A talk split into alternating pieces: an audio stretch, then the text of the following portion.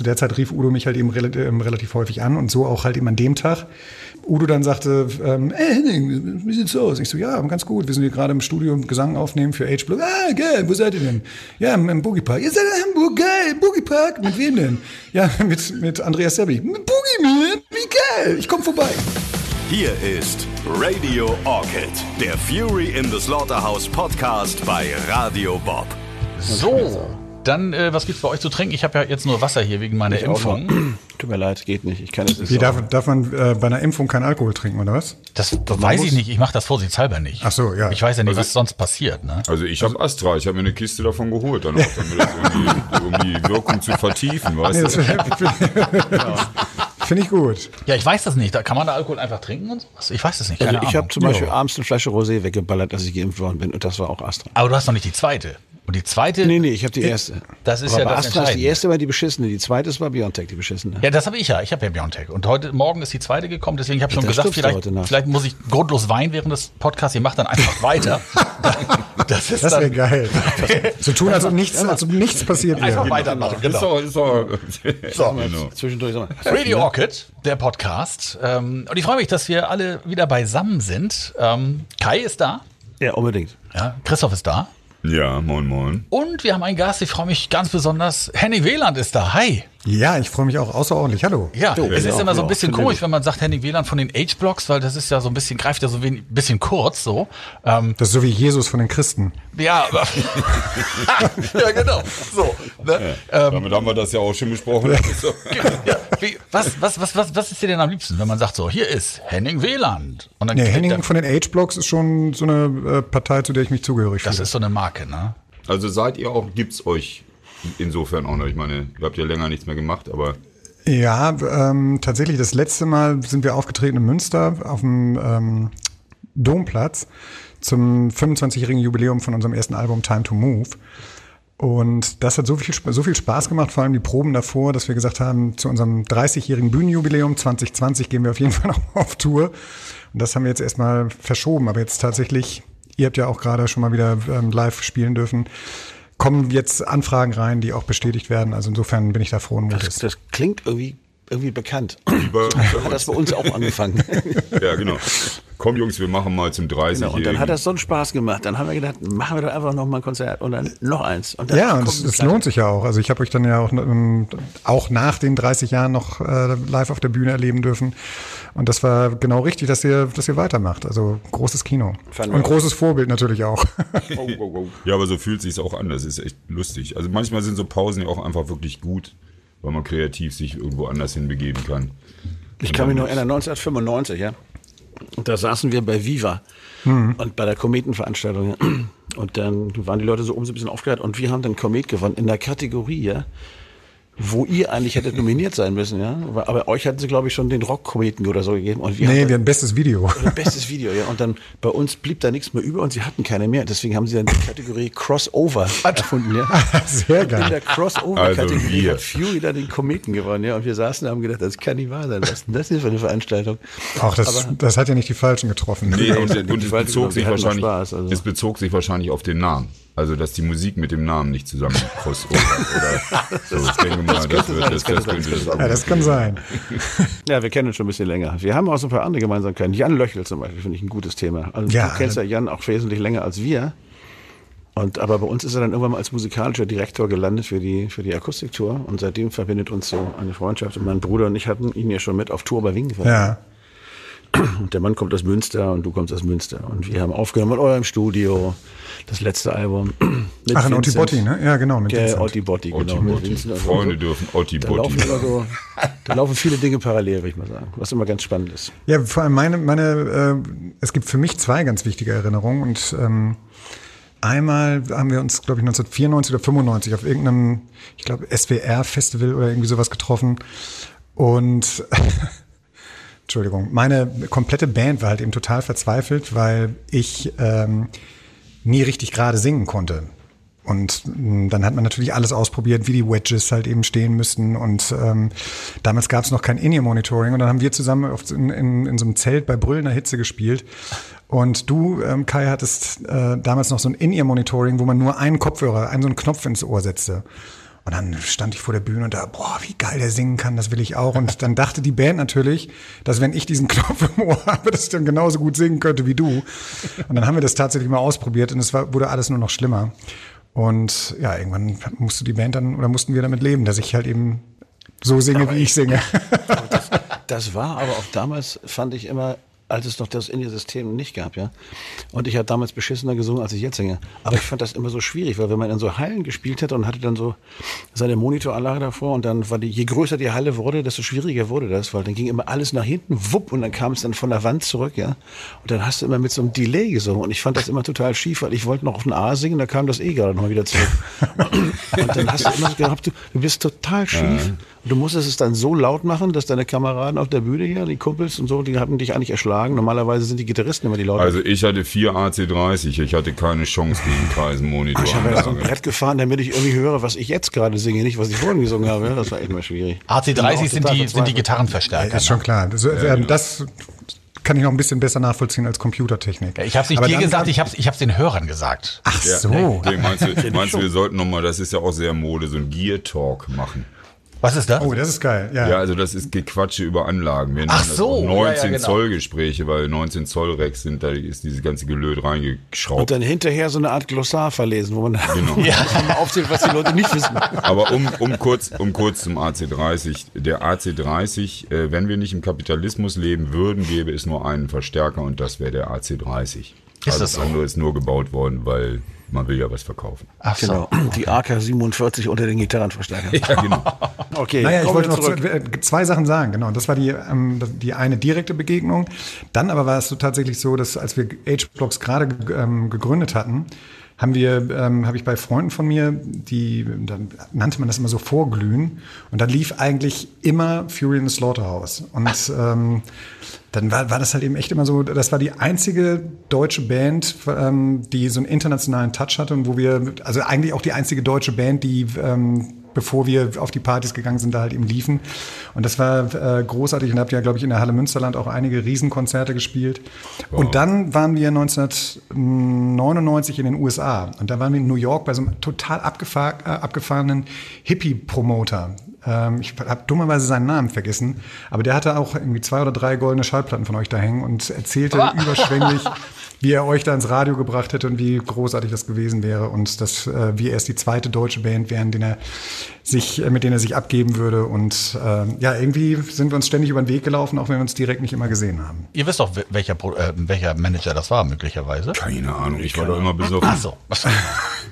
Das geht ja auch schnell dann in New York. Das heißt, es gab immer die Berührung ähm, aus der Ferne eher so.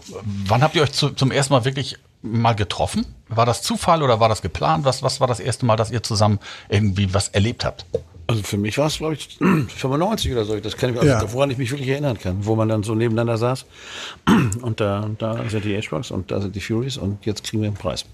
Und dann, also hatten wir ja immer häufiger mal halt eben Begegnungen, aber ähm, ich weiß noch, dass auf jeden Fall, dass Jens Geiger, der, äh, ich weiß nicht, hat ja damals auch irgendwie ähm, in Hannover was mit euch gemacht, glaube ich. Der war Merchandising. Ja, ja genau. Nöke, Nöke Merchandising, sag ich nur. Und äh, Jens war dann quasi letzten Endes halt eben derjenige, der uns auch mehr oder weniger nach Amerika gebracht hat. Echt? Also auf die, auf die Vans Warp Tour. Und, ähm, Ach, da war die mit. Da habe ich ein Interview für, ähm, für Two Rock gemacht. Da konnte der Kafka nicht, für Viva 2 war das damals und musste Bad oder musste durfte Bad Religion in Hamburg interviewen.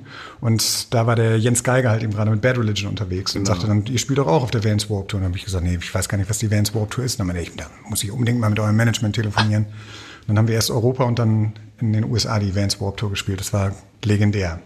Ja. Die Vans Warp Tour war eh legendär. Ich war zu der Zeit, als die war ja länger unterwegs, da war ich in Auckland. Und dann rief Jens Geiger mich an und sagte, wir spielen in Auckland in New Zealand meinst du jetzt? Genau, New Zealand, Auckland. Und dann bin ich in, das in dieses Motorstadion, wo das Ganze stattfand. Und die erste Band, die spielte, waren die Toten Hosen um ein Uhr. und ich stand bei den Toten Hosen in der ersten Reihe und dachte mir, ist ja geil, das glaubt mir ja keine Sau, dass ich bei den Toten Hosen in der ersten Reihe stehe. Das war auf jeden Fall ein lustiges Erlebnis mit der Vans Warp Tour. Ja, wir haben uns übrigens einige Jense geteilt.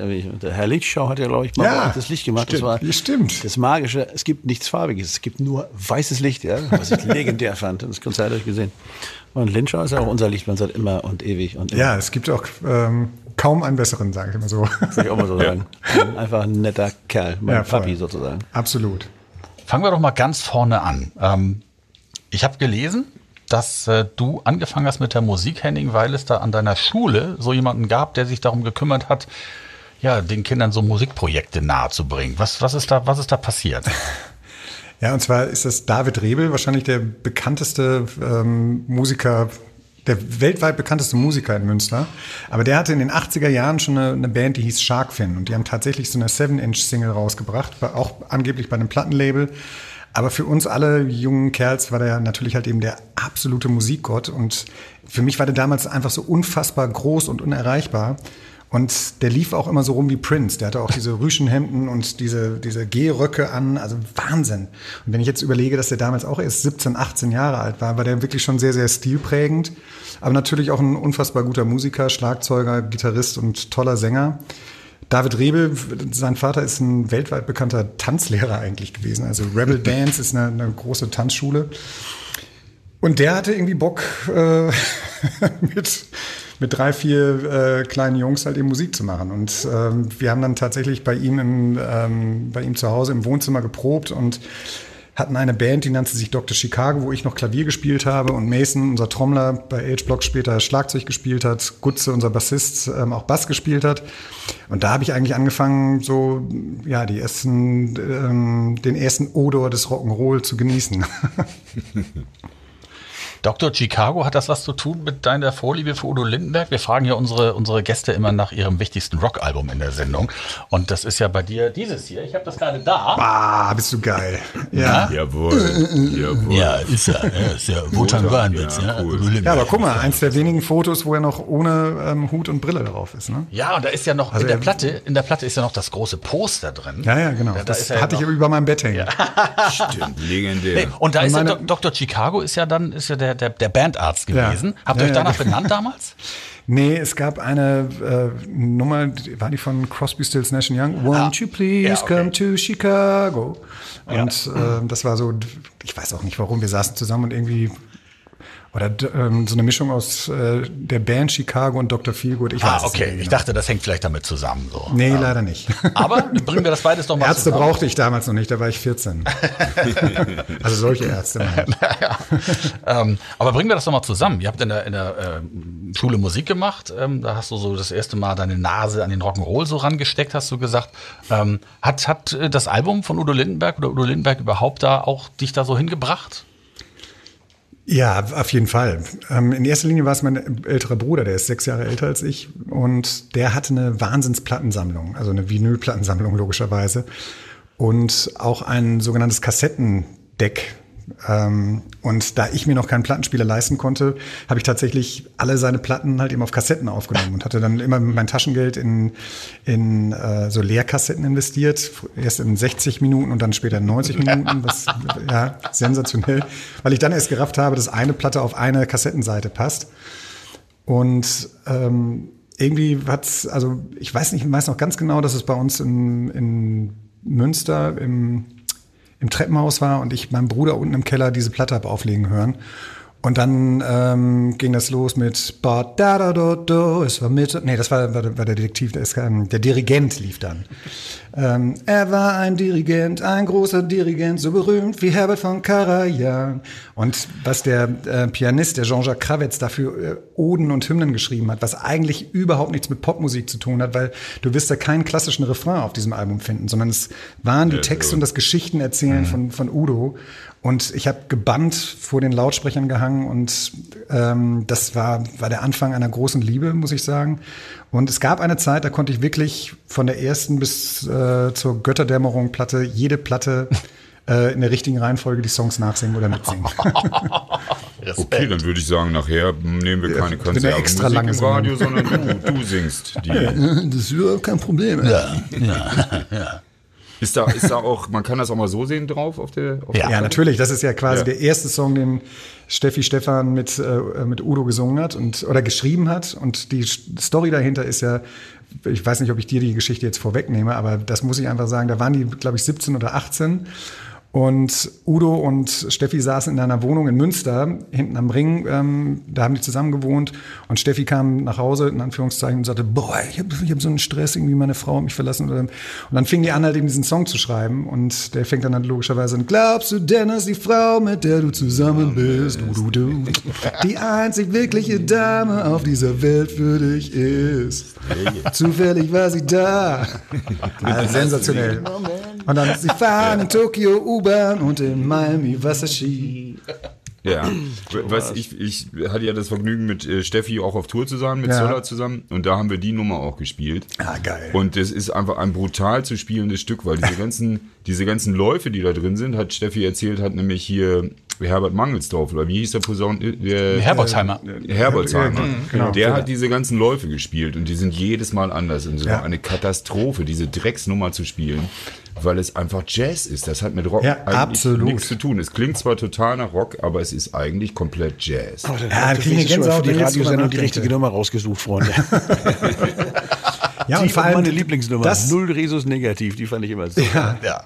Stimmt. das ist ja quasi auswendig. ähm, es war Mitternacht, ich ging spazieren, da bemerkte ich ein Fenstermann mit einem großen Hut. verfolgte mich. Und dann- sprach und das er mich Geilste- an, schmatzen um mit knirschenden Zähnen und sagte, würden Sie wohl Aber das- so freundlich sein, Ihre Blutgruppe zu erwähnen? Genau.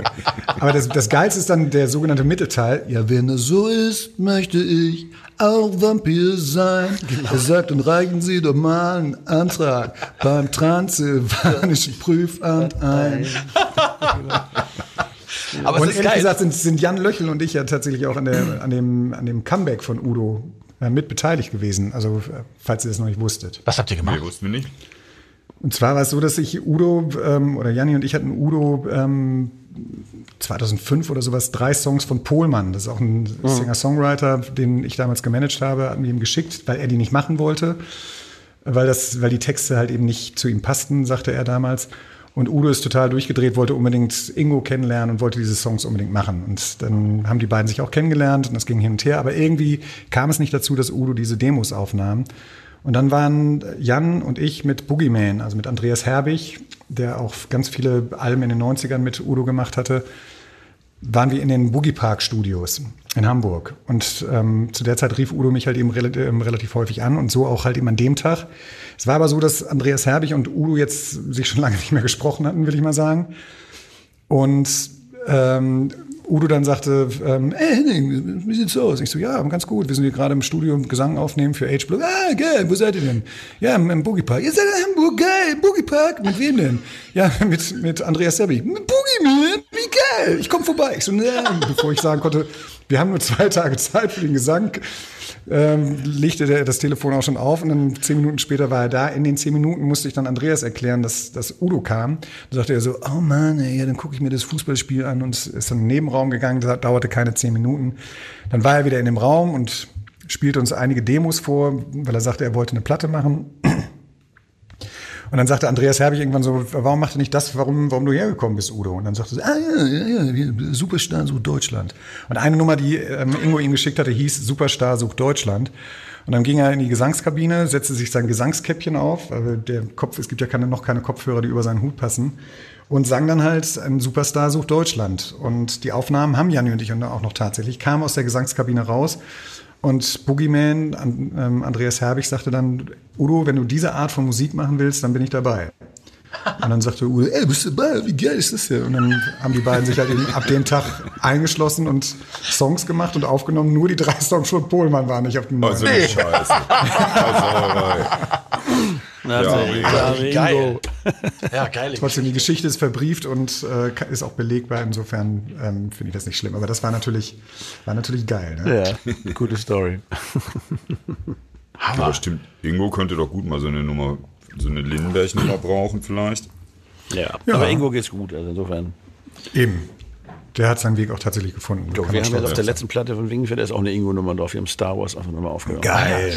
Ach, Ist ja auch einer der. Weil die fanden wir immer gut. Die haben wir mal live gespielt und irgendwann haben wir die auch mal mit Ingo zusammengespielt und dann habe ich Ja, gedacht, stimmt. Die, die würde ich total gern singen. Und dann haben wir gesagt, komm, die nehmen wir einfach auf. Geil, das ist super. Ja.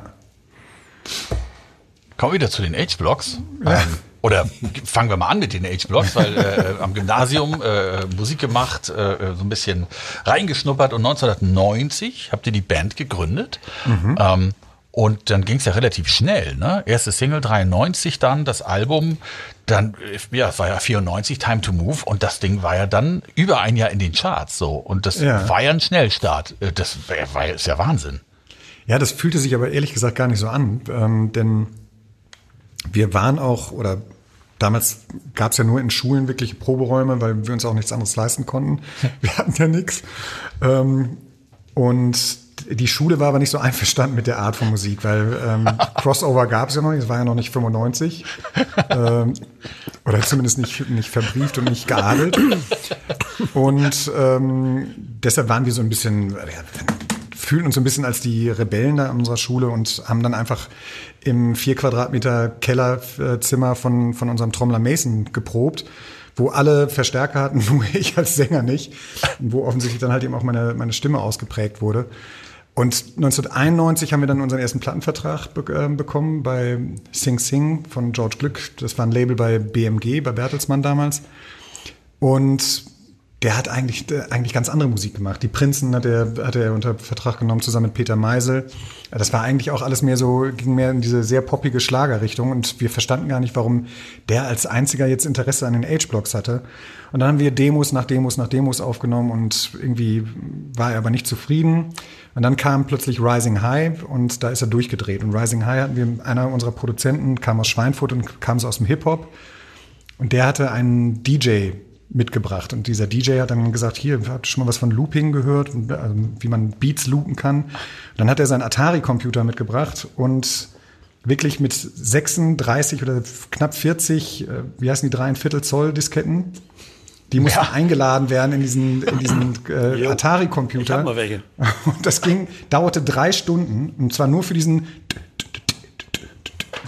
also für diesen Beat dauerte drei Stunden und in neun von zehn Fällen ist der scheiß Computer immer wieder abgestürzt. Naja, das war so der Beginn, ähm, dann, weil die ursprüngliche Version von Rising High ging, war eigentlich so eine Funk-Version, die total beschissen klingt. Ähm, und daraus wurde dann aber halt eben diese, diese Crossover-Version und da ist George dann total ausgerastet. Die hat er dann vorab 1993 veröffentlicht und 1993 uns dann ins Studio geschickt, weil auch nichts danach kam was ihn annähernd so gekickt hatte und sagte, dann geht halt in euer Scheißstudio und nehmt äh, eure Platte auf für 20.000 Mark damals. Ui. Und wir hatten so 10, 12 Tage Zeit und haben dann halt eben die Platte aufgenommen, so wie wir sie aufnehmen wollten. Weil damals kam auch gerade so Biohazard, Rage Against the Machine und die, wir hatten Angst, dass uns die Amerikaner wieder mal überholten und dann hinterher alle sagen, wir hätten das nachgemacht, aber irgendwo waren wir ja Teil dieser, dieser Bewegung, die sich musikalisch da anbahnte. Und ja, während dieser Aufnahme, während dieses Aufnahmeprozesses kam dann halt eben auch noch Move dazu. Das war die zweite Single eigentlich, die dann aber mit der Platte als offiziell erste Single mit Video veröffentlicht wurde. Und dann explodierte das 19, äh, 1994. Aber die Platte war, also die, die Demos und der Grundstock dieser Platte war eigentlich schon 1991, 92 fertig, mehr oder weniger. Aber wer kam dann auf die Idee, aus dieser beschissenen Funknummer das zu machen, was es dann am Ende war? Weil ihr wolltet ja anscheinend diese Funknummer aufnehmen. Ja, das werden äh, Christoph und Kai mit Sicherheit nachvollziehen können. Also am, die erste Platte ist ja irgendwie ein totaler Wahnsinn. Und für uns war es auch damals so, überhaupt in einem Studio vor einem echten Mikrofon stehen zu können. Schon das war schon der totale Wahnsinn. Ja. Es gab ja weder Internet noch, äh, noch Videos für uns und also MTV gab es zwar aus London noch und englischsprachig, aber dass da mal überhaupt ein Deutsch, deutsches, eine deutsche Band laufen würde. Ähm, Nationalgalerie war damals, glaube ich, einer der ersten. Grönemeyer war einer der ersten. Terry Hoax. Terry Hoax, genau. Ähm, Der Depeche Mode Nummer, die, das ja. ja. rauf und runter da. ähm, wie hieß die nochmal? Policy of Truth. Ne? Policy. Ja, Policy of Truth. Sensationell. Da bin ich auch äh, Terry Hoax Fan gewesen. Also die, die Nummer fand ich auch geil, echt. Ähm, aber äh, also da haben wir gar nicht drüber nachgedacht und haben auch alles unterschrieben, was uns hingelegt wurde, einfach weil wir uns Das so cool beim wir auch. Unterschreiben von Verträgen fanden. Und Das haben wir ähm, auch. ja, ähm, dann haben wir, aber das hat uns dann halt eben auch, hat uns, glaube ich, den Spaß gebracht, auch zusammenzuarbeiten. Also alles, was, was an lustigen oder guten Ideen reinkam, hat man ein, oder haben wir damals einfach gemacht. Und man muss traurigerweise sagen, dass das dann halt eben, dass es dann auch eine Phase gab, wo das dann wieder weniger wurde und uns mehr oder weniger abhanden gekommen ist. Und diese Leichtigkeit ist nur ganz schwer wieder zurückzuholen. Aber nochmal, also, weil ich ja gefragt habe, wer ist auf die Idee gekommen, aus der beschissenen Funknummer dann diese Nummer zu machen? War das ein Produzent oder war das die Band selber? Ist das von euch selber entstanden? Das, man muss äh, sich vorstellen, es waren Chris Wagner ähm, und Ralf Quick, die beiden Produzenten, die uns auch mehr oder weniger entdeckt, entdeckt hatten. Dann hatte ähm, Chris Wagner einen Freund, also diesen DJ aus Schweinfurt mitgebracht, der halt eben so diese Hip-Hop-Note mitbrachte. Und dann halt eben die komplette Band. Also fünf Leute, Dave, Gutze, Mason, Tinte und ich. Und das war wirklich, wir haben zwölf Tage lang haben wir nur äh, gearbeitet und also haben wir die Songs halt eben durchgegangen, gelebt, durchgespielt und jede Idee, die uns irgendwie gekickt hat, haben wir übernommen. Man kann gar nicht wirklich sagen, wer jetzt letzten Endes diese Idee mitgebracht hat, aber diese, dieses Sample, dieses, dieser Drum Loop von den Beastie Boys, also auch vor allem dieses ähm, Pump it up, homeboy, just don't stop. Das ist ja, eine, ist ja ein Sample auch von den Beastie Boys. Das war quasi so die Initialzündung. Und darüber nachzudenken, also für zwei, drei Leute in der Band war das auch so, das war, war im Prinzip Blasphemie, dass wir als echte Rockband Playback weiß, spielen. Weißt ja. du, dass plötzlich vom Computer irgendwie ein Beat kam. Ja. Daran mussten sich einige erst gewöhnen, aber äh, für uns war das dann plötzlich halt eben auch so ein Markenzeichen. Mhm. Nee, das war nicht, deswegen frage ich, ob man euch das so aufgedrückt hat oder ob das auf solche nee, heraus entstanden ist. Das, das, nee, nee. Darauf wollte ich hinaus, genau. Ich meine, das ist ja auch das Schönste, was, finde ich, im Studio entstehen kann, dass man so ein spielerisches Element da plötzlich reinkriegt und plötzlich anfängt mit den mit den Ideen, die irgendwer auf den Tisch wirft, rumzuspielen und neu zusammenzumischen und Total. zu würfeln. Und plötzlich kommen dann Ergebnisse raus, mit denen du nicht rechnest und die dann oft ja auch besser sind als alles, was sich irgendwer vorher alleine ausgedacht hat. Und das Geile dabei ist halt eben, danach habe ich mich dann auch dabei erwischt, wie ich dann immer gesagt habe, nee, das kann man nicht machen. Oder wir müssen das mal machen, wie? Weil plötzlich kam ich mir so wahnsinnig wichtig vor, dass ich, ähm, ja, weißt du, bei der zweiten Platte, da hatte man dann schon was an der Wand hängen ja. und hatte schon irgendwie ein paar Konzerte gespielt. Und das ist eigentlich der größte Fehler. Und wenn ich jetzt mit jungen Menschen rede oder die halt eben auch beim Arbeiten ähm, beobachte, dann sage ich halt eben auch immer, du musst das machen, was die Leute nicht erwarten und nicht hm. ähm, das, was die Leute erwarten. Nur dann ja, kann man überraschen. Besonders du musst auch das machen, was du nicht erwartest. Ja, also genau. Nicht nur was die Oder Leute, das, das kommt natürlich, genau. dann, natürlich noch dazu, dass die Leute plötzlich, du hast plötzlich die Erwartung der Leute, die auf dich einwirkt. Ja. Aber eben auch dieses Zulassen, dass es nicht das wird, was ich erwarte, sondern dass es let the music do the talking. Ja.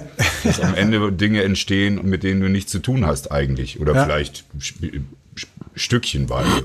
Absolut, kann ich Aber ich meine, das, was du beschreibst, kennen wir natürlich auch genauso. Ich habe jetzt das Gefühl, dass wir jetzt aufs Alter, wo wir wieder nach Münster, Münster scheint ja auch ein guter Fleck zu sein, muss man mal sagen. Jo. Ja. Für Kreativität und für Musik. Ähm, seit wir nach Münster gegangen sind, jetzt haben wir so ein bisschen diese Leichtigkeit auch wieder gefunden. Und das ist ja, ja das Studio, was ihr gegründet habt, glaube ich sogar, ne? Nee, nee, nee. Ähm, muss man fairerweise sagen, das war ähm, Jörg Umbreit, also das ist quasi der Seniorchef, der hat das mit zwei weiteren Leuten Ende der 80er Jahre gegründet, wo ihn alle für bekloppt gehalten haben, weil da fing das gerade an, dass es, glaube ich, auch so, äh, dass Synthesizer digitalisiert werden konnten und ähm, naja, in den 90er Jahren muss man ja nicht drüber reden, da, da fing das Home Recording langsam an und so ein Riesenstudio konnte sich keiner leisten.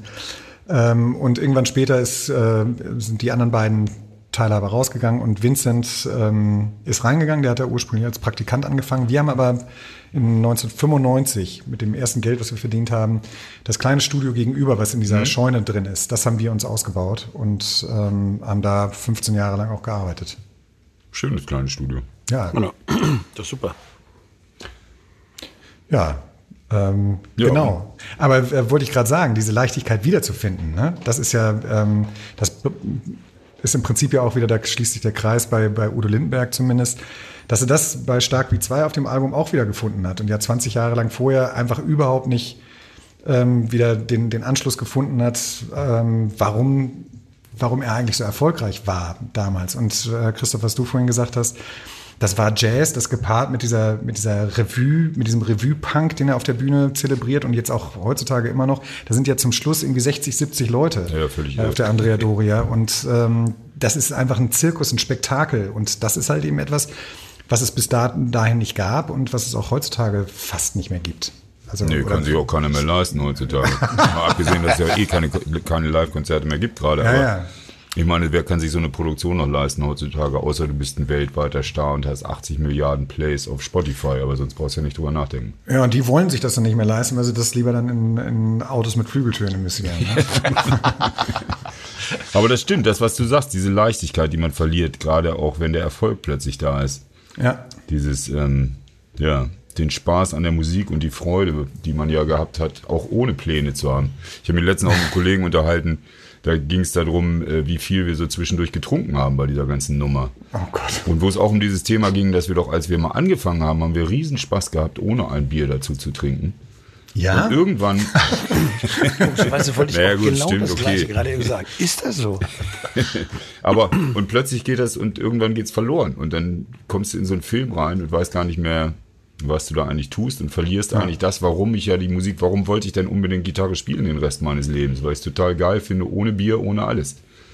Und irgendwann hast du Erfolg und machst Musik und plötzlich stellst du, verlierst diese Nummer völlig, diesen Spaß an dem, was du tust. Ja, das ist, gehört aber auch dazu, glaube ich. Ähm, und ich kenne ehrlich gesagt keinen großen Rockmusiker oder keinen großen Musiker, der sowas nicht ähm, auch von sich erzählen könnte. Und Wie ist denn das bei euch gewesen? Habt ihr irgendwann den Spaß verloren? Irgendwann wurde es dann so etwas stiller um die H-Blocks und du hast ja dann angefangen, andere Dinge zu tun. Und, aber wie, ich wollte ja nicht sagen, wie hat es geendet, weil ihr macht es ja genau gerade wie wir. Also irgendwann kam der Spaß ja zurück, aber wie habt ihr den verloren? Ja, also in erster Linie war es so, dass man muss ja überlegen, dass wir angefangen haben, mehr oder weniger als Schülerband. Und wir waren da so zwischen 17 und 18 ähm, Jahre alt, als wir H-Blocks gegründet haben. Und es gab noch so einen Vorläufer Ende der 80er Jahre, was eigentlich auch schon so mehr oder weniger H-Blocks war. Aber ähm, da sind wir natürlich reingegangen und statt Fußball zu spielen oder wir wollten nicht angepasst sein, das große Vorbild waren die Red Hot Chili Peppers, die damals äh, noch nicht so wirklich erfolgreich waren oder außerhalb von Amerika so erfolgreich waren. Aber die hatten Musik auch als zentrales Element ihres Lebensstils quasi ähm, erkoren. Und dazu gehörte natürlich dieser das Skateboardfahren, der Freikörperkult und dieses Ausflippen und eigentlich äh, ja so, so ein bisschen chaotisch oder das Chaos zu stiften. Und da wir nicht über Plattenverträge nachgedacht haben, gab es auch kein, kein Geld oder auch nicht den Druck, etwas zu machen, was genauso erfolgreich sein muss wie das, was davor war. Und das hat uns im Prinzip auch davon abgehalten, darüber nachzudenken, wie unterschiedlich wir eigentlich sind. Und das ist der eigentliche Crossover bei H-Blocks, dass wir wirklich fünf komplett verschiedene Charaktere sind und ähm, es einfach die Musik das ist und vor allem das Live-Spielen das ist, was uns, was uns zusammenhält. Und das haben wir glaube ich, dann irgendwann durch das Business, was dazu kam, was auch wichtig ist und worauf man halt eben auch achten muss. Und ich zum Beispiel habe das auch jahrelang total versäumt, darüber nachzudenken, sondern und auch beispielsweise mit dem Geld richtig zu haushalten oder auch mal früher ins Bett zu gehen und äh, ein bisschen weniger zu trinken und solche Geschichten. Das, äh, aber das übermannt, hat mich auf jeden Fall auch übermannt. Und ähm, die einen Interessen gingen dann halt eben eher ins Musikalische, sich darauf zu konzentrieren. Die anderen Interessen gingen mehr in das Business. Ähm, die anderen, meine Interessen, also Dave und ich haben halt eben sehr, sehr viel Party gemacht. Also es hat auch nicht unbedingt immer was mit Alkohol und Drogen zu tun, sondern dieses Leben irgendwie dann auch in, im Ausland zu touren oder auch im Ausland Erfolg zu haben, erkannt zu werden, ähm, das ist dann plötzlich ein Momentum, was dann größer wird als sich selbst. Und ich glaube, dass ähm, da entstehen dann natürlich auch, weil wir uns emotional so sehr nahe stehen, plötzlich halt Differenzen und die werden dann nicht nüchtern im Sinne von sinnvoll und logisch aus der Welt geräumt, mhm. sondern da ähm, entstehen dann halt eben Fronten. Und im schlimmsten Fall kann sowas natürlich dann, äh, kann aus Freundschaft dann Feindschaft werden. Aber wir haben es zum Glück geschafft, ähm, unser Ego dann wieder halt eben vor der Tür zu parken und wieder Musik zu machen. Und das auf einem etwas anderen Level. Das ist wie so ein Computerspiel. Wir sind jetzt halt eben so ähm, kurz vor dem Endboss. Oder haben den Endboss schon besiegt und spielen jetzt nur noch aus Spaß. ja. So ähnlich wie bei euch, ne? Kai, Christoph, ist hm? ja. Ja, ja, besser hätte ich es jetzt auch nicht ausdrücken können. ja. also. Das ist eigentlich im Grunde genommen, glaube ich, bei ganz, ganz vielen Bands genau das gleiche Prinzip. Ja. Und das ist halt so. Ja. Also, mein Bruder hat irgendwann mal den Satz gesagt, die meisten Bands geht's gut, solange sie Erfolg haben. Wenn der Erfolg mal so ein bisschen ausbleibt, dann zeigen sich teilweise die wahren Charaktere und dann zerreißt ganz, ganz, ganz, ganz viele Bands. Naja, wobei ich sagen würde sogar, ähm, die gute Band kann auch andersrum ist, die, sein. ist die Band, die noch keinen Erfolg hat, weil dann hat man ein gemeinsames Ziel, nämlich den Erfolg. Und man zieht alles an, alle ziehen an der einen Leine, wenn sie dahin wollen. Und wenn du dann an dem Punkt bist, dann differenziert sich plötzlich auseinander. Und der eine sagt, weil du sagst, ich will Geschäft machen, der andere will dann Geld verdienen, der dritte will Gitarre spielen. Und dann wird's kompliziert. Also kann man, kann, gibt wahrscheinlich viele Punkte, wo was Dinge scheitern können. Aber das war, hatte ich so bei uns manchmal den Eindruck, dass so lange bis wir Erfolg hatten, waren wir eine super Truppe und ab da wurde plötzlich dann über Singles geredet und dieser ganze Mist und wir brauchen unbedingt eine Single und wir brauchen einen großen Deal und wir brauchen diesen ganzen Zeug. Und äh, der Öffentlichkeitsdruck wird größer und die einen sagen, dann ist mir doch alles egal jetzt. Also es gibt zum Beispiel äh, schöne Geschichte, Steffi erzählte das. Peter Maffay zum Beispiel, wenn der einen großen Deal kriegt, dann arbeitet der 300 Tage im Jahr daran, dass dieser Deal anständig, dass er anständige Arbeit abliefert, weil er sagt, da, wo, da arbeiten 250 Leute, die hängen da dran, ich will was Gutes machen, damit die das kriegen. Wenn Udo Lindenberg einen 250 Millionen Deal kriegt, sagt er, leck mir am Arsch, wo ist das nächste Getränk? Und daz dazwischen bewegt sich dann vielleicht auch sowas in so einer Band irgendwie nach dem Erfolg. Ich war wahrscheinlich der eher, der das Getränk genommen hat und Thorsten wollte lieber Ja, und so, ähm, also Arbeit kann sich ja in, in vielerlei Hinsicht halt eben äußern. Ne? Und ähm, ich glaube, dass das ist halt eben auch viel, also Maffei ist jetzt, keine Ahnung, aber ich sag's mal anders. Es gibt, glaube ich, Leute, die, die dann halt eben 22 Stunden im Studio sitzen. Aber ähm, so die wahre Kreativität, die äh, liegt halt eben auch häufig am Tresen, ne? Oder ähm, auch außerhalb des Büros, sag ich jetzt mal. Ja. Und das, das, was das Schöne ist am, am Musikmachen innerhalb einer Band, ist ja, dass man unterschiedlich ist. Und da müssen sich Ja. halt eben die Unterschiede begegnen, anstatt ähm, zu bekriegen. Und das, das ist halt eben das, was es für mich immer ausgemacht hat. Und was ja auch, glaube ich, die Musik heutzutage sehr seelenlos macht, weil jeder an seinem Computer alleine halt eben Bausteine zur Seite oder ähm, hin und her schiebt. Und ich so wahnsinnig viele talentierte Musiker kennengelernt habe, die alles alleine machen und auch alleine können. Singen können, Instrumente spielen können, aber äh, ja, das ist eine, für mich eine komplett andere und neue Welt. Ja, die H-Blocks sind auch noch eine, eine, eine Band. Das ist jetzt nicht, ihr habt nicht so viel Umbesetzung gehabt, dass am Ende nur noch du übrig bist, sondern ihr seid tatsächlich immer noch so, so, ein- so, ein- so ein Gespann. Ich glaube, ein oder zwei Umbesetzungen mal gehabt oder so, ne? Nee, wir haben eine Ganz am Anfang. Eine, also ähm, die- ganz am Anfang ist der, der ur ursprüngliche Trommler Mason 96 ausgestiegen. okay. Der hatte, damals kannte man den Begriff noch nicht, aber sowas wie ein Burnout. Und dann ist kurzfristig Marco Minnemann von den Freaky Fucking Weirdos eingestiegen, der auch bei Udo und bei Nina Hagen gespielt hatte. Und ähm, da, das war immer so, so spaßig, weil der halt, dem war langweilig, einfach nur buff, bah, Der buff, bah zu Typ. Und immer wenn er, wenn er Filz gespielt hat, hieß das bei, bei Dave und mir, also den Sängern, immer auf der Suche nach der Eins, weil ich so verwirrt war, dass ich nie wieder auf der Eins rauskam. Und dann ist nach ihm ist dann ähm, Steffen Wilmking dazugekommen, der dann auch nochmal einmal ähm, rausgegangen ist und dann aber wiedergekommen ist 1999. Und Gutze, Tinte und Steady und ich sind eigentlich so die, die Stammbesetzung. Immer noch, Und ja. ab und zu kommt Dave nochmal mit dazu. Ja. Was, was macht das denn mit einem, wenn man in so kurzer Zeit äh, tatsächlich, ähm, ja, von, von dem, was man erreichen will, plötzlich so viel erreicht hat? Und dann, du hast es gerade gesagt, MTV, da liefen ja nur englischsprachige Bands, das gab es auch nur in London. Ihr habt einen MTV Award bekommen, 95. Ähm, ihr seid dann plötzlich bei MTV gewesen. Nee, das ist nicht so. ganz richtig. Wir waren, ähm, da vorne steht dann auch, wir waren Local Hero 1994 Okay. Und äh, waren nominiert für Best European Breakthrough Artist. Aber es, es war MTV trotzdem so. Ja, ja, und, und, klar. Und was, was macht Also- das mit einem, wenn man, wenn man da plötzlich ist? Weil, weil man weiß ja als Band immer erst hinterher, wenn man auf dem Höhepunkt der Karriere war. So, ähm, auf was arbeitet man da noch hin? Was, was macht so ein Erfolg dann mit einem plötzlich? Weil ihr habt ja immer noch zusammengehalten, deswegen hatte ich eben gefragt. So, ihr seid ja daran nicht so auseinandergegangen, dass ihr euch heute nicht mehr leiden könnt. So, aber ähm, Auseinandergegangen sind, äh, bin ich dann, aus anderen Gründen. äh, nee, das war also tatsächlich bis 95 oder bis Ende 95, Anfang 96, ne, 96 war das eigentlich so, dass es immer noch so ein Trip für uns war. Wir haben auch so viel gespielt, teilweise 200, 250 Konzerte im Jahr. Ähm, dass wir gar nicht darüber nachgedacht haben. Also ich weiß noch, als wir einen Anruf bekamen, da haben wir in Barcelona gespielt und äh, ja, in Deutschland ist Gold ähm, und dann drei Wochen später Schweiz ist Gold, Polen ist Gold, Italien ist Gold. Äh, und ich dann eigentlich dachte, oh, das ist ja einfach. Das mache ich jetzt für den Rest, für den Rest meines Lebens. Lag im, im, im Hotelzimmer und dachte, ja, wie, wie einfach ist das denn? Aber so diesen Hype habe ich gar nicht so mitbekommen drumherum, weil wir ständig auf Tour waren. Und dann war es äh, 1995, haben wir Rock am Ring gespielt. Das war natürlich ein, ein Riesending. Und da habe ich zum ersten Mal gemerkt, so größer wird es jetzt nicht. Also wenn du das jetzt jeden Tag hast, dann, ja, dann wird es auch irgendwie ein, ein Job wie Postbote oder Versicherungsvertreter. Nutzt sich das ab, ja? Okay. Das, die äh, Vorahnung hatte ich damals auf jeden Fall. Und dann kam halt eben so der, die, der Auftritt bei, bei den MTV European Music Awards, wo Dave und ich uns fest vorgenommen hatten, die erste Reihe halt eben nass zu spritzen, weil das so ein, so ein Ding bei uns war damals. Und da gab es dann halt eben auch noch so den, den, den witzigen Moment, wo wir das dann tatsächlich geschafft haben und Bon Jovi mit seiner Band oder John Bon Jovi mit seiner Band in der ersten Reihe saß.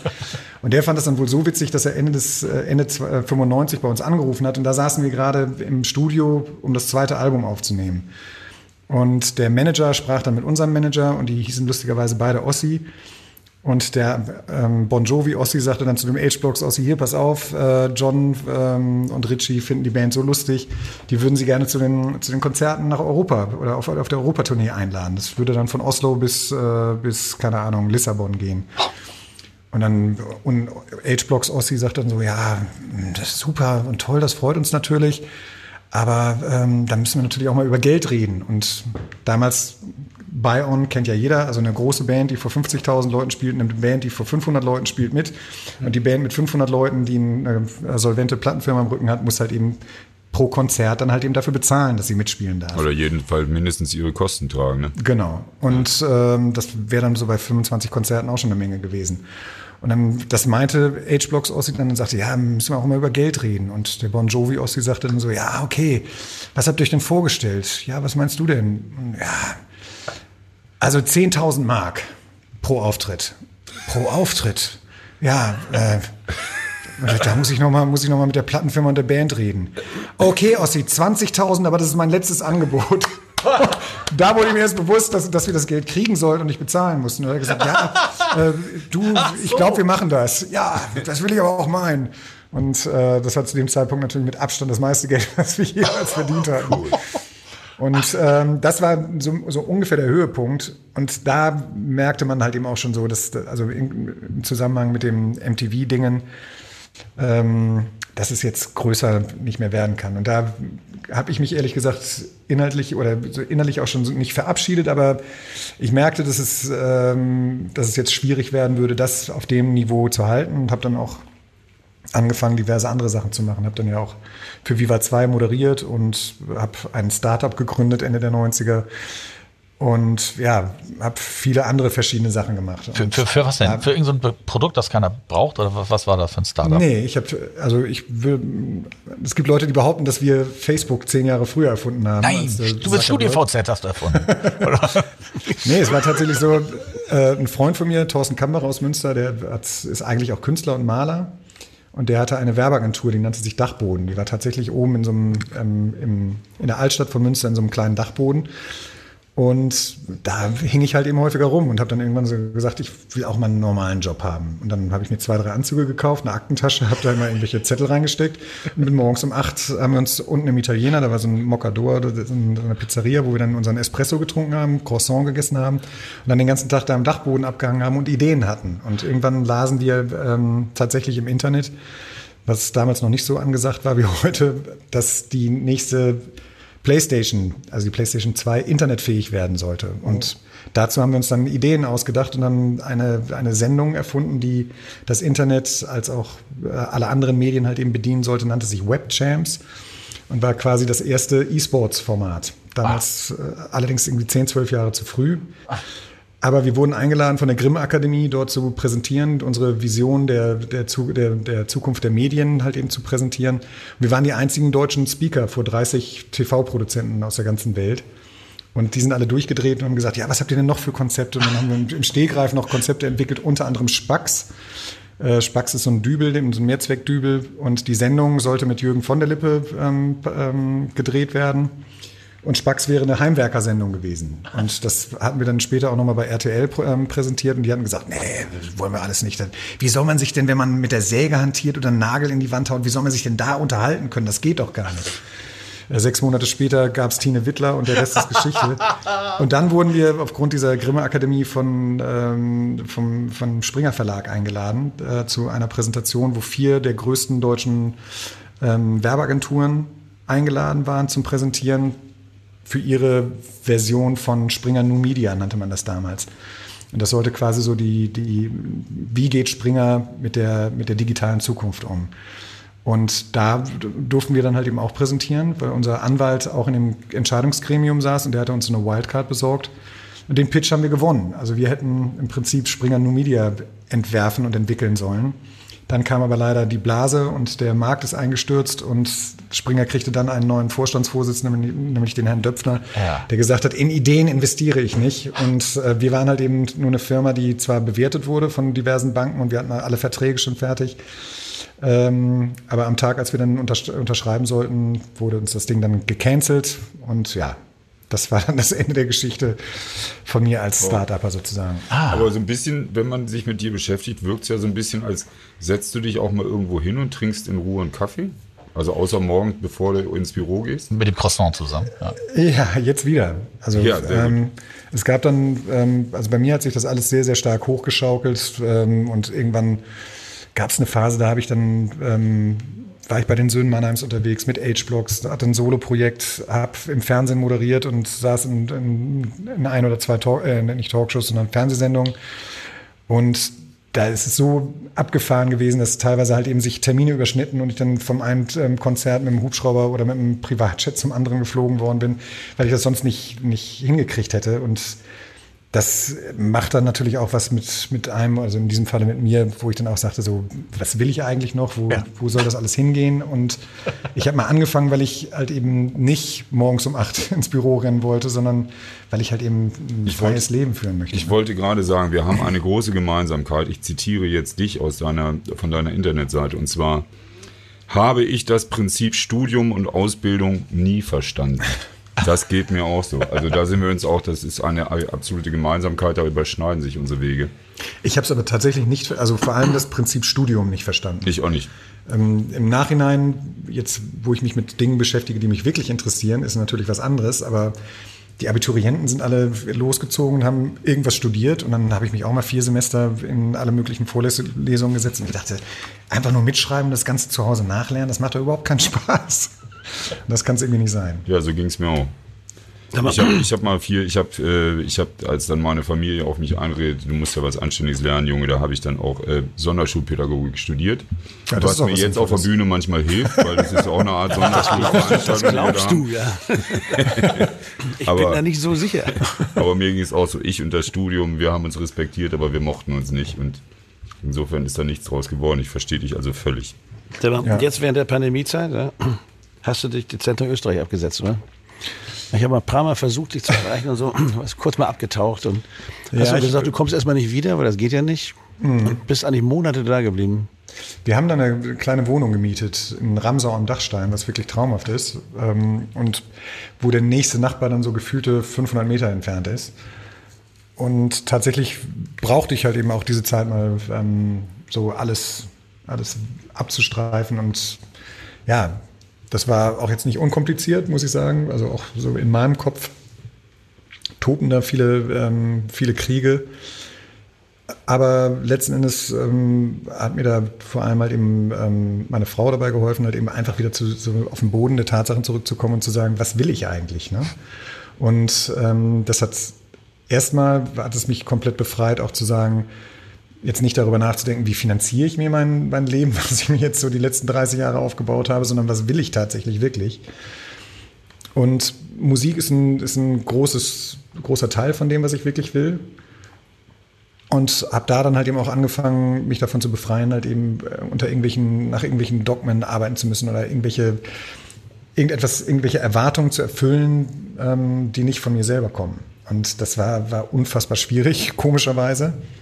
Aber es kann so befreiend sein, einen, einen Schlagersong zu schreiben oder einen, einen Volksliedtext zu machen. Wie oder, zum Beispiel 1995 von Fury in the Slaughterhouse. Ja, das ist ja ein, ein richtiger Schlag. Da, da, Also kommen wir, da kommen wir gleich nochmal zu. Das meine ich Da, ja. da kommen wir gleich nochmal zu. Aber Äh, ähm, wie gesagt, also, oder auch mal über ein Feature bei einer Death Metal Band nachzudenken, das ist, ist geil. Ne? Ja. Ist es auch befreiend, darüber nachzudenken, Bürgermeister von Münster werden zu wollen? Stimmt, das habe ich auch gelesen. Ja, aber, total. Aber äh, vor allem noch befreiender war es, das Praktikum bei, bei Markus Lewe zu machen. Denn ich habe tatsächlich eine Woche lang in der Verwaltung der Stadt Münster gearbeitet und bin von morgens bis teilweise nachts mit dem, mit dem Bürger, Oberbürgermeister unterwegs gewesen. also du hast beim Oberbürgermeister ein Praktikum gemacht. Markus Ja. Lewe ist das nämlich. Ja. Also, Genau, man darf das nicht, also offiziell ist das ähm, bei der Stadtverwaltung Münster und mein Praktikumsvertrag lief auch mit der Stadtverwaltung. Aber der ähm, Chef der Stadtverwaltung ist natürlich der Oberbürgermeister und der hat mich dann halt eben auch unter seine Fittiche genommen. Und es ist, sind zwei verschiedene Paar Schuhe. Also einmal das groß rauszuposaunen in einer, in einer Talkshow oder in einem Interview und dann tatsächlich halt eben auch mit den, mit den Aufgaben mal konfrontiert zu werden. Und ich muss mir das nochmal etwas genauer durch den Kopf gehen lassen. Aber, es ist, aber es ist, du hast so viel darüber gesprochen gerade. Was, was willst du, ähm, was willst du überhaupt machen? Was willst du sein? Weil ich habe hier unten tatsächlich stehen äh, auf meinem Zettel die Frage, was willst du sein? So, weil bei dem ganzen, was du gemacht hast, hast du ja jetzt erzählt, mit dem Hubschrauber von einem Termin zum nächsten, weil du es sonst nicht hingekriegt hast. So, ähm, war das jetzt das, das erste Mal, dass du so ein Reset gemacht hast tatsächlich? Oder hast du das in der Vergangenheit auch schon mal gemacht und bist dann immer in alte Muster wieder zurückgefallen? Ich, also ich würde nicht behaupten, dass ich in alte Muster zurückgefallen bin, jemals. Zumindest habe hab ich das auch heute nicht das Gefühl. Es ist immer nur ein neues Level gewesen und Musik ist dabei immer eine Konstante gewesen oder zumindest halt eben auch Texte zu schreiben oder auf einer Bühne zu stehen. Und in der Form, mit Sicherheit letzten Endes auch durch Corona dann nochmal intensiviert worden, ähm, war es das eigentlich das erste Mal, dass ich so ein, ähm, ja, mich wirklich mit mir selber auseinandergesetzt habe, darüber nachgedacht habe, was will ich eigentlich viel in der Richtung halt eben auch an Lektüre von, von meiner Frau ähm, empfohlen bekommen, die, die mir extrem weitergeholfen hat. Und ähm, ja, das hat mich halt eben weitergebracht und so darüber nachdenken lassen, dass ich halt eben auch keine 20 mehr bin. Und das ist ein entscheidender äh, Punkt gewesen, der für mich ein Wandel war, dass ich gemerkt habe, ja, Alter, du bist 50 oder ich werde jetzt 50. Junger Und- Hund, du. Ja, aber trotzdem. Der es Jüngste gibt- hier, ja. Es Ja. gibt mittlerweile 16-Jährige, die, die äh, Welthits schreiben oder machen und ähm, von denen bin ich halt eben 34 Jahre entfernt. Und das ist ja, ich könnte schon fast deren Opa sein. Und ähm, aber das, das muss ich in meinem Kopf auch erstmal klar kriegen, dass es bestimmte Dinge gi- gibt, die ich halt eben nicht mehr machen kann in der Intensität, wie ich sie halt eben vielleicht als 20-Jähriger, 25-Jähriger gemacht habe. Und das ist einfach eine, eine ganz, ganz ähm, wichtige Wendung in meinem Geschäftsmodell, weil 30 Jahre lang habe ich gesagt, ja, ich kann eigentlich alles machen, was ich will. Das letzte Mal, Und habe mich aber nie entschieden. das letzte Mal, als ich dich gesehen habe, standst du äh, auf der Theke und schriest das Publikum an und das Publikum schrie zurück. Ja. Ähm, du hast jetzt viele, also du hast deutsche Sachen gemacht, relativ viel, die ich auch echt ganz gut finde. Ziemlich gut sogar zum Teil. Und äh, wird das weitergehen? Das ist eine sehr gute Frage. Also wir haben ja immer, guck mal, ich habe so ein ähnliches Problem. Ja. Ich habe mit meinem Bruder Platten gemacht in Deutsch, da kam Fury. Und dann habe ich jetzt so für mich entschieden, ich muss jetzt irgendwie gucken, ich kann das nicht zweigleisig laufen lassen, da zerreißt mich das irgendwie total und das hilft auch den Sachen nicht weiter. Man muss jetzt irgendwie eine Entscheidung fällen, erstmal wenigstens eine zeitlich befristete, was ich dann wie wo mache. Ja. Und dann habe ich höchstwahrscheinlich gedacht, ich denke mir mal, weil das meine Familie ist, äh, mache ich jetzt erstmal Fury, weil das hat sonst keinen Sinn. Ja, das macht gerade so einen Spaß. Dann schließt sich der Kreis wieder zuvor und das macht halt gerade Bock und deswegen machen wir so weiter.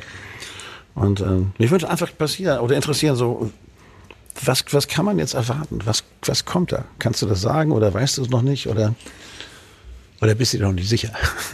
Also Ja, falls, nee, du, falls du also- nichts vorhast, falls du nichts vorhast, lass uns mal hinsetzen, ein paar Songs schreiben. Ja, da, da hätte ich Ne, zum Beispiel du groß, vorhast, also da hätte ich tatsächlich großen Bock weil drauf. wir haben ja eine junge Karriere jetzt wieder gestartet und äh, wir brauchen Lieder, also setzen Du. wir uns aufs Hausboot bei dem Herrn Schulz da, wo wir dieses komische Festival gemacht Ja. haben, stellen uns ein Kännchen Tee hin und äh, schreiben ein paar Songs. Da wäre ich tatsächlich sofort dabei und das ist Okay, auch ähm, ehrlich gesagt etwas, wo ich Bock drauf habe, also Songs zu, zu schreiben.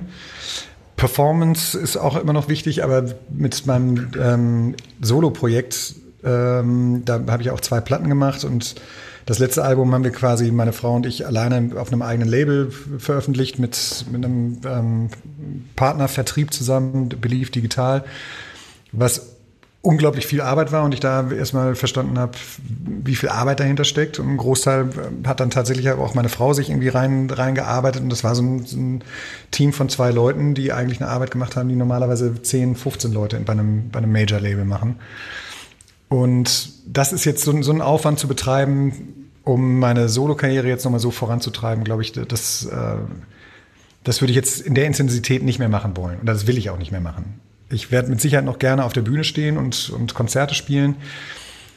Da ist meine Familie aber auch eher Age-Blocks und ich glaube, da wird noch einiges kommen und da habe ich auch viele neue Ideen jetzt, was, was so Texte angeht und auch mal wieder so ein bisschen unvernünftige Texte zu schreiben.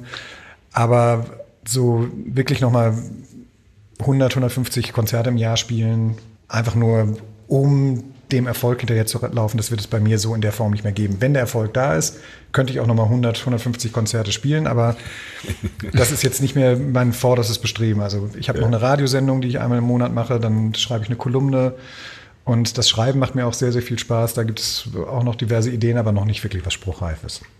Okay. Da schließt sich ja der Kreis, weil ich habe ja vorne gefragt, ganz am Anfang, ne, äh, hier ist Henning Wieland. So, und dann sagst du, du bist von den H-Blocks. So, aber ne, du könntest ja auch sagen, du bist hier Juror von The Voice Kids oder der Oberbürgermeister von Münster oder so. Du siehst dich halt als Henning Wieland von den H-Blocks. Das finde ich sehr schön. Das ist das, geht mir ja auch so. Ich finde das Schöne jetzt auch bei uns bei Fury ist ja, nachdem es so eine Weile nicht gab und wir uns nicht auf den Pelz gucken konnten, dass es tatsächlich geil ist, so eine Gang zu haben, mit der Ja. man durch die Gegend zieht und diesen Quatsch macht. Und alle sagen, du bist doch total bescheuert, ist ein schönes Hobby, mir egal, ich mache es halt. Und dadurch, dass man es macht und dass man es zusammen macht, kann man auf ein Level kommen, plötzlich, was äh, größer ist als viele andere Dinge. Absolut. Und gemeinsam ist man da halt immer auch größer, als man jemals oder als ich jemals alleine werden könnte. Und das Schöne ist halt eben auch jetzt ohne diesen, diesen Druck von außen, wenn, wenn wir zusammensitzen und darüber uns unterhalten, was ist eigentlich passiert in den letzten 30 Jahren, dann, äh, ja, dann ist das schon irgendwie so ein, so ein Tessin Tee wert. Genau.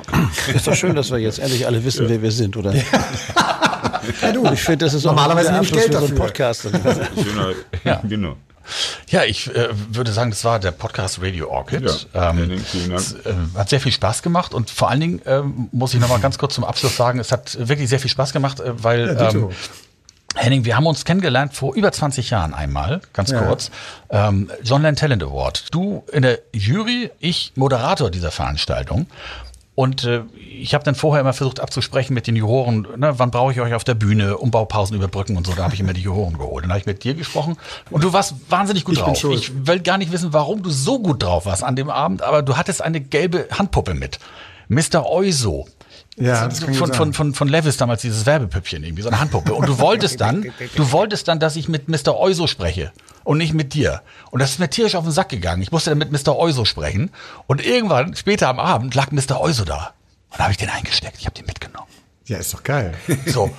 Und ich wollte mich jetzt dafür entschuldigen, dass ich dir den geklaut habe. Und ich wollte dir eigentlich wieder zukommen. Ich finde den nicht mehr. Ich finde Mr. Euso nicht mehr. Leider. Er ist irgendwo bei den. Spielsachen meines Sohnes geblieben. Es tut mir total leid. Ich wollte das damals. Ja. Das, das wäre jetzt geil Ja, gewesen. genau. Ich wollte den, ich wollte den hier so hochhalten, aber ich habe ihn nicht gefunden. Ich wollte mich nochmal entschuldigen nach über 20 Jahren, Nee, dass ich das Ding, das nicht. dass ich das Ding nicht eingesteckt habe. Entschuldigung, nicht angenommen, weil es gibt nicht zu entschuldigen. Das war Radio Orchid, der Fury in the Slaughterhouse Podcast bei Radio Bob. Mehr davon jederzeit auf radiobob.de und in der MyBob App für euer Smartphone. Radio Bob, Deutschlands Rockradio.